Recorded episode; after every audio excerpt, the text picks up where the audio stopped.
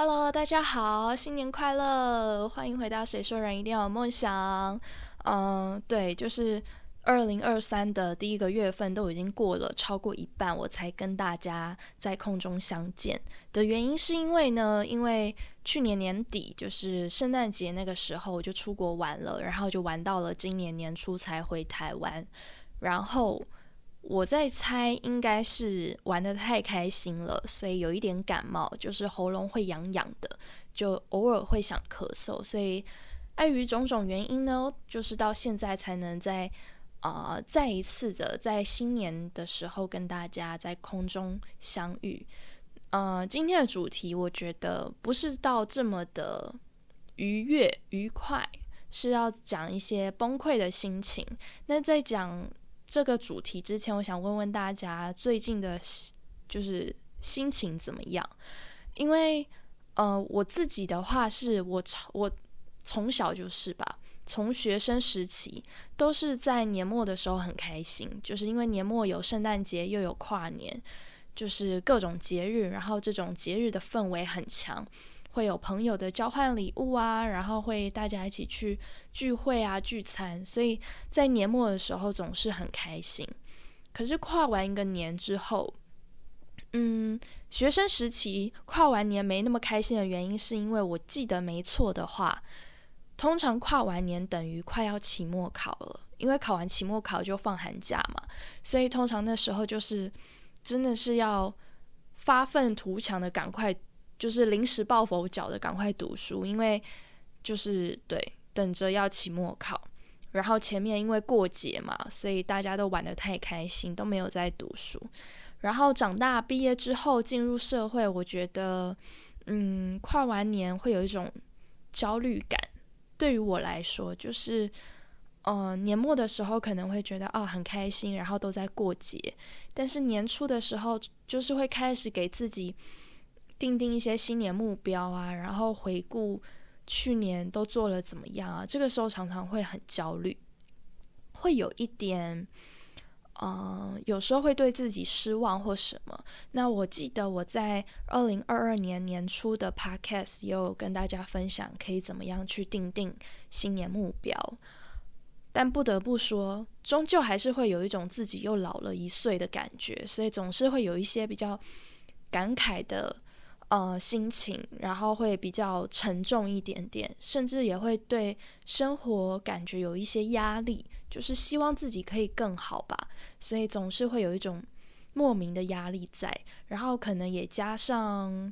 快过年了，我也不懂，就是过年的时候，我觉得小的时候我特别爱过年，但是长大之后好像没有那么爱了，懂的都懂，就是成年人的过年。有时候并不如想象中，或者是不如小时候愉快。对，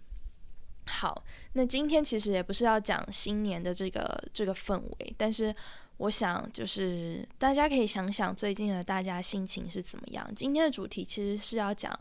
成年人的崩溃，就在一瞬间。为什么要讲这个？是因为。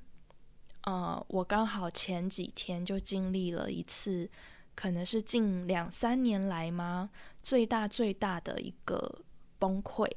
但这个崩溃的起因却是非常非常小的一些鸡毛蒜皮的，就是生活中微小不顺遂的事情。我必须得老实说，就是它不是一件很。很大的事情，但确实在我那一天崩溃的那一天，它是一件接着一件来的，都是很小的事情，然后就是没有那么顺利，然后我可能完成的也不是这么完美，所以这件事情是这样子的，就是呃，大概有两三件让我觉得很心烦，然后处理起来有一点棘手的事情，我正在处理，然后我妈一直就是。来找我说：“哦，那就是可能我在处理 A 事情，然后我妈就会进来说 B 事情你处理了吗？处理了吗？我就跟她说晚一点。她过一阵子又会过来说 B 处理 B 事情你要不要处理啊？人家要下班了这样子。然后我就跟她说我在处理 A，我现在很烦，你先不要吵我。反正就这件事情，就是后来我就把 B 事情也处理完。处理完之后呢，我就去跟我妈说：“哦，处理完了。”就是我想让她放心。可是我在跟她讲我处理的过程后，我妈的回复是：“啊，你怎么这样子处理？没有很完，就是觉得我的处理方式没有很完美，很没有很完善。”然后我爸听了，也就是念了个几句这样子。所以当下我觉得，这确实是有一点，嗯，压倒骆驼的最后一根稻草，就是它让我整个崩溃的一个小小起因。就是那时候我就有一种，我觉得我终于把很烦心的事情处理好了，结果最后没想到，对我没有我自己没有处理完美，然后又被又被念了，就那个心情，我觉得。除了被念了很心烦之外，有一也有一点自责，就是会觉得自己没有把事情做好的那一种自责，所以整个心情又更荡了。然后那时候我就有点小崩溃的情况下，我妈就就跑来就是问说：“你怎么了？怎么了？你可以跟我说啊，你不要烦，你可以跟我说。”当然我知道她非常的，就是那是她的好意。然后我其实。在这件事情上，其实我也完全没有在，呃，觉得他怎么这样，或者是在怪他。但是那时候的我真的，就是我已经烦到一个点，是我不想跟人解释，我不想跟人说，因为我知道我没有办法好好说，所以我就选择不说。我说你等我，你等我稍微平复一下心情，我再告诉你。但这件事情错就错在我以为我平复心情了，但其实也就过个十几二十分钟，我觉得我平复心情了，我就去跟我妈说了这这整整就是整天我心烦的原因，然后整件事情的来龙去脉。可是其实压根我还没有平复心情，我只是表面的心情平复，但我心里的那个烦躁感其实还在。但我做错就错在我没有等这个烦躁感也消失，而是只是表面上的情绪平复，我就去跟我妈分享。但当我在越讲的时候，我就越气，结果我的情绪又上来了。然后这个时候呢，我爸就说了一句，就是，嗯，他先讲了一些就是没有很好听的话，最后他说。我退休在家不是要看你这种情绪的，然后我就彻底崩溃了，我就对他大吼，真的是大吼，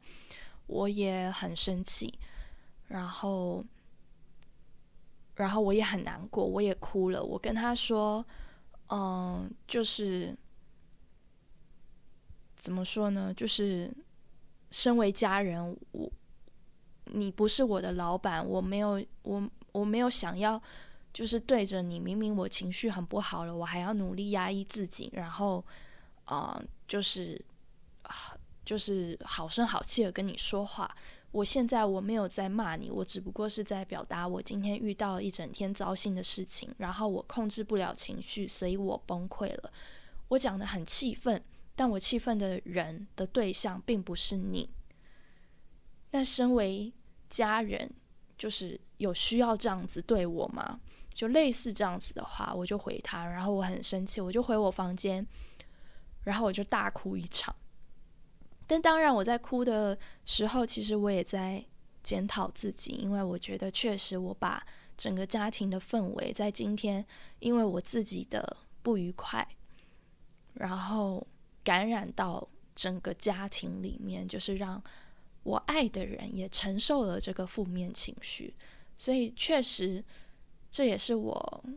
做不好的地方。对，但是那一天的这种真的就是很突如其来的大崩溃，让我自己其实也吓到。因为从理性来说，我非常清楚知道那一天的事情绝对不足以让我崩溃的这么彻底，所以我也在思考，就是到底。崩溃是从何而起的？所以我一边哭一边平复自己的心情，然后我一边思考，然后也呃上网搜寻了一些东西。后来我我也搜到了一个，其实我在好几年前，就是我就已经看到一两年前吧，我就已经看到的一个综艺节目，就是大陆的一个综艺节目叫《奇葩说》，是一个辩论比赛的节目。然后其中有一期呢，他们是在讲说成年后的呃崩溃该不该藏起来，他们在辩论这件事情。然后那个时候我在边平复我的情绪的时候，我就又把这个节目又看了一遍。呃，这个节目就是它是辩论嘛，所以当然有一方是说哦该藏起来，有一方是说不该藏起来。我觉得他们各自都有。就是说的有道理的地方，辩论毕竟就是常常这种题目就是这样，就是一定是世界都有存在的可能性，然后都有人在做的，所以他把它摆出来让大家来讨论。所以我从来就不觉得，呃，这种题目一定会有哪一边对哪一边错。那如果你有兴趣的话，我也会把链接放在啊资讯的部分，大家可以去点来看。然后那一天我就是看了这个节目，嗯，里面有一些会说，其实有一个我蛮认同的，就是他说，为什么我们要把不好的情绪传递给传递到这些我们爱的人身上？然后他说，啊，成年人的就是藏把崩溃藏起来，就是一种。一种爱嘛，我有点忘记那个内容到底是怎么讲，大家可以去看一下。但是类似是说，嗯，对，就是成年人我们要学会怎么爱身边的人，这样子。这个时候其实就就是我刚刚说我在自省那一件事情，就是我崩溃，然后我把负面情绪传达到我父母身上的这件事情，嗯。我觉得那一天我的崩溃点，除了那一整天很烦躁的情绪之外，其实就是包含了最后最后还不被家人包容跟理解的那一份委屈，可以算是压倒骆驼的最后一根稻草，然后让我彻底崩溃。我自己最后的嗯反省跟针对这件事情，我觉得今后我可以做的成长。的一个总结，在今天我想要分享给大家。呃，在看那个综艺《奇葩说》在辩这这一道题目，说该不该藏起崩溃的时候，我就觉得其实崩溃很难藏，崩溃它就是溃体，它就是像我那一天那样，嗯，会有压倒骆驼的最后一根稻草。我小时候，其实我。呃，有在一直有在听我 podcast 的人就知道，我以前有听说过我是爱哭鬼。在我小的时候，我只要委屈，我就会忍不住的想哭。所以，其实在我小的时候啊，我是动不动就容易哭的孩子，在学校也会。但是，就碍于我是狮子座，我非常的爱面子，所以，所以就是我常常在呃学校的时候委屈啊。然后想哭啊，我都会用各种各种我自以为不经意的一些动作，然后把眼泪抹掉。其实我很努力的忍，我很努力的在憋住我想哭的冲动，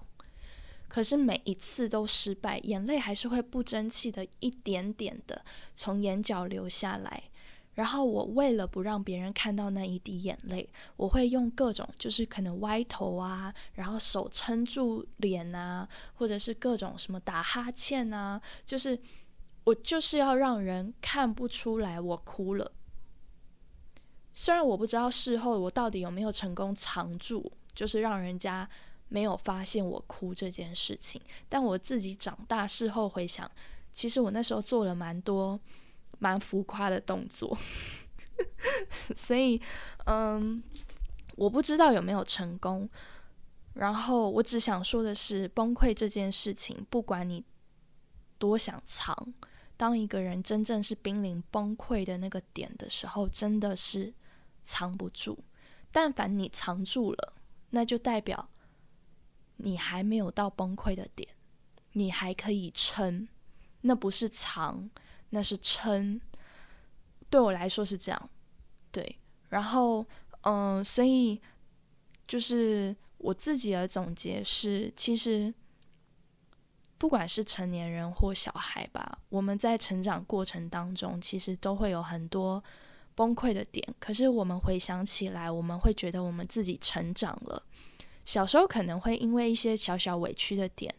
因为别人误会你，因为呃父母不买你喜欢的玩具给你，你就会觉得想哭。可是逐渐当我们长大了之后，我们可能会觉得哦，误会常有的事，我们知道我们自己在做什么，我们对得起自己就好了。然后呃，想买玩具没关系，自己赚钱自己买。想要买什么公仔啊，什么都可以，模型随便，只要我有钱，我就可以买。我们不再渴望其他人满足自己，我们尽力的是用自，就是自己来满足自己。所以其实长大，我们成长了很多，很多小时候我们会崩溃的点，其实现在我们不会崩溃了，不是因为我们藏，是因为这件那些事情真的再也，呃，就是没有办法让我们变成。负面情绪放在心里，因为如果你真的有委屈，你放在心里，你以为是藏，其实它只不过是一种累积。因为不开心终究是不开心，它不会因为你藏起来，然后就变开心了，不会。他不甘心终究是不开心，只要你没有看淡它，只要你没有呃释然，它终究会在你的心底。成为一个不开心，然后就像我说的，压倒骆驼的最后一根稻草，终有一天你会溃堤，你会把它排泄出来。所以我觉得藏比较像是你放着，我我藏藏私房钱嘛，你放着，我知道它在哪，但我不要去碰它，它就永远不会出现。但我觉得情绪不是这样，情绪是你以为。你藏了，但你其实只是在累积，就像放在门口的垃圾一样，就是你以为你放在那一包一包的垃圾，你没有去丢它，你也不就是不理它，你以为你把它放着，但它终有一天，它会全部还给你，不管是它的发臭味也好，或者是你堆积如山，最后整个。倒出来或怎么样，就是他就还是会跑到你面前，所以我觉得情绪这个东西，它不是说藏就可以藏的，唯一能做的就是，嗯，我觉得两件事情，我觉得就很像我们存钱，我们会说开源节流，真面对情绪，其实也是一方面呢，我们努力训练我们自己的。嗯，就是这种能力，就是可能以前被误会一次，我们就会哭；现在可能长大，我们被误会十次、二十次，我们才会崩溃。的原因是因为我们成长了，我们肩上的这种压力的负重能力的上限提高了，所以我们可以崩溃的频率把它降低，但我们还是会崩溃。那还有另外一个面对情绪的，就是我们直接把一些负面的情绪消掉，就是就像小时候我们买吃不到糖果，想要吃的东西，我们会觉得很难过。可是渐渐到了长大，可能我们会压根不觉得这是一件难过的事。下一次再吃就好，下一次再买就好，等我有钱再买就好。你会有各种的想法，然后你会觉得这真的不是一件什么让人难过的事情。小时候我们可能会，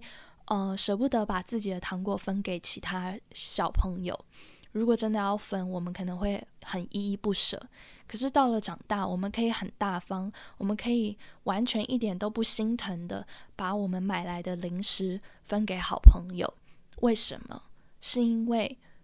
我们对于这件事情的看法已经不一样了。我们对于这件事情的情绪的啊分析已经不一样了。小时候可能是负面的，但是到了长大，对于分享这件事情来说，我们是快乐的，所以它就是好的。它就不会成为我们情绪的一个累积，所以它就会减少我们崩溃的一个。就很像容量吧，就是垃圾桶的容量。小时候可能是小的垃圾桶，到了长大，你可以渐渐的把垃圾桶的量的那个桶子变大，变成可能是那种垃圾车等级。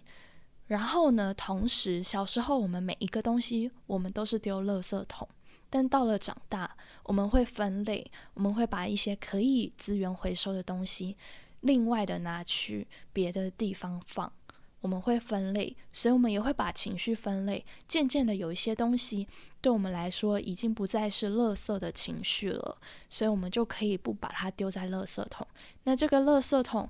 一方面它的容量更大了，另一方面你丢进去的垃圾减少了。那整个来说，你的人生当中，你崩溃的频率也会降低。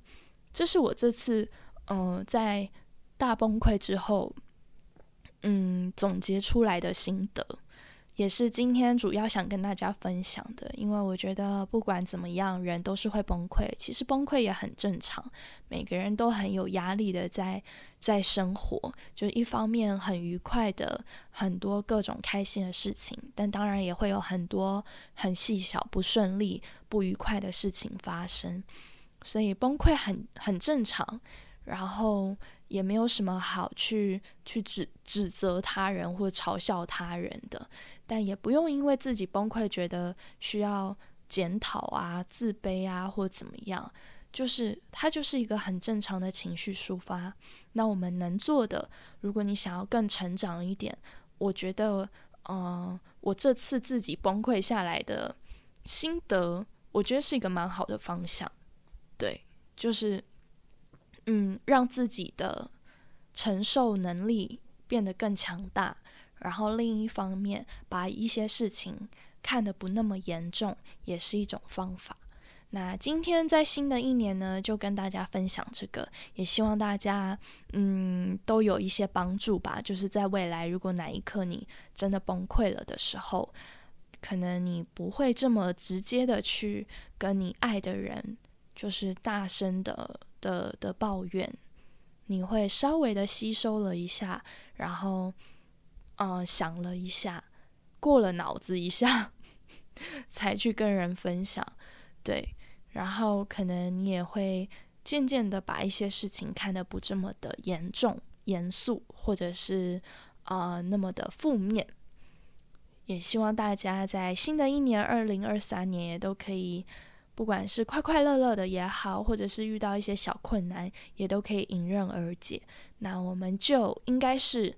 那个过年年后见了，对，我们就下次空中再见喽，拜拜。